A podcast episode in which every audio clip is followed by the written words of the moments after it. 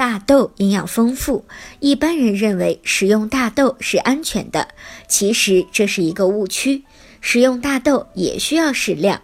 一、豆浆，豆浆中的蛋白质含量和牛奶相当，同时还富含多种维生素。准妈妈常喝豆浆可以防止贫血或者是高血压。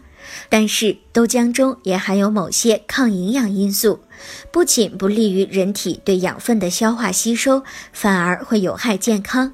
另外，豆浆性质偏寒，体质虚寒、消化不良以及肾功能不好的准妈妈最好要少喝。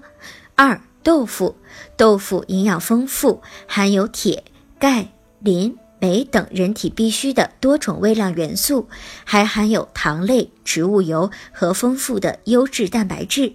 但是豆腐毕竟是豆类制品，吃的太多会引起消化不良以及加重肾脏的排泄负担。